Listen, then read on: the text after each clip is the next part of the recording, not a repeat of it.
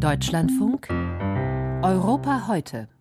Zunächst blicken wir nach Italien. Auch hier sind rechte Parteien an der Regierung und diese Regierung stellt sich in Europa quer. Am Montag zum Beispiel haben sich die Finanzminister der Euro-Länder getroffen, auch um über die geplante Reform des Euro-Rettungsschirms zu sprechen. Sie sind nicht weitergekommen mit der Reform.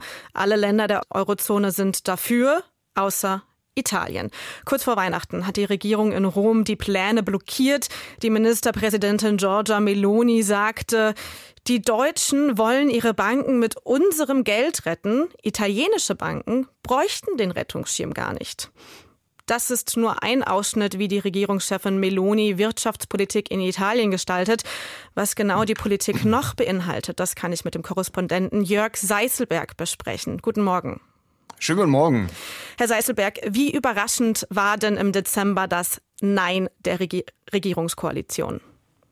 Ja, das war schon clever gemacht vom Rechtsbündnis hier in Rom, denn das Nein zum Rettungsschirm für europäische Banken ist überhaupt nicht vom Himmel gefallen. Im Gegenteil, schon im Wahlkampf hat Meloni deutlich gemacht, sie will keine Reform des ESM-Rettungsschirms. Äh, verkauft hat sie das den Wählern immer als Beweis für ihre Italien zuerst Haltung. Und davon ist sie auch als gewählte Regierungschefin nicht wirklich abgerückt. Ihre Erzählung war und ist es bis zuletzt geblieben.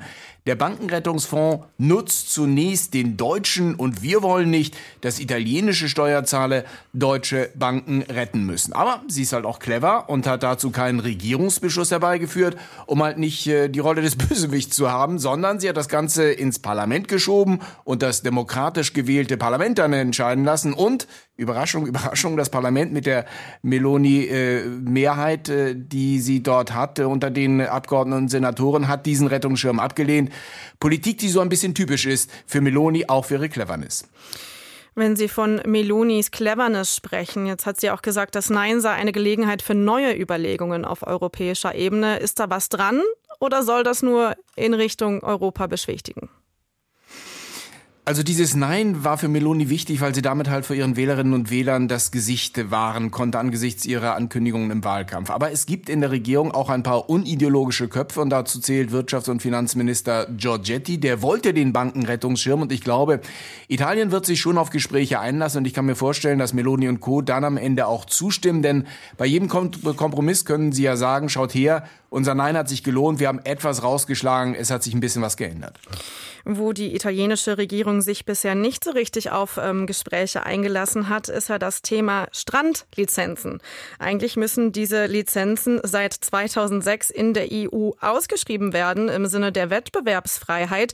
Italien weigert sich aber und streitet seitdem mit der EU. Worum geht es Italien denn da eigentlich?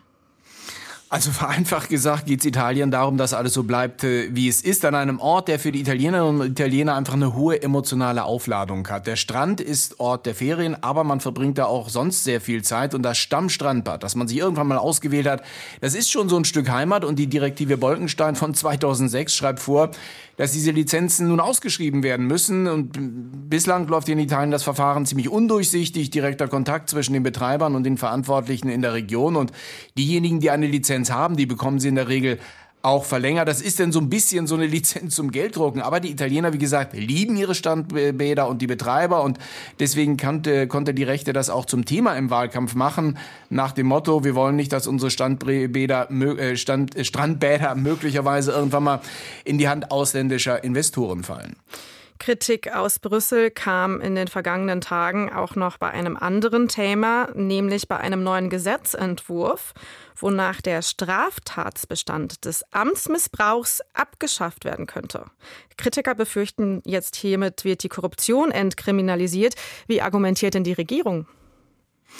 Also sie verweist darauf, dass die bisherige Regel kommunale Wirtschaft Investitionen auf kommunaler Ebene blockiert, weil die italienische Justiz in der Tat eine sehr lockere Hand hat beim Einleiten von Ermittlungen wegen Amtsmissbrauch. Und das hat dazu geführt, dass äh, viele Entscheidungsträger auf kommunaler Ebene, aber auch sonst einfach eine Riesenangst haben, Entscheidungen zu treffen weil sie plötzlich Gegenstand von Ermittlungen sein könnten. Und das ist in der Tat in Italien eine große Bremse für öffentliche Investitionsprojekte. Und wenn man dann sieht, dass in den vergangenen Jahren in Italien 92 Prozent aller Verfahren gegen Amtsmissbrauch im Sande verlaufen sind, Freispruch oder das Verfahren wurde äh, niedergeschlagen, dann gibt es schon gute Argumente dafür, diesen Straftatbestand des Amtsmissbrauchs abzuschaffen. Da jetzt äh, in Brüssel von Entkriminalisierung von Korruption zu sprechen, das halte ich für übertrieben. Ich denke, das kann nur jemand sagen, der die italienischen Verhältnisse nicht so genau kennt. Danke an Jörg Seiselberg für die Einschätzungen zur italienischen Wirtschaftspolitik unter der Regierung Meloni.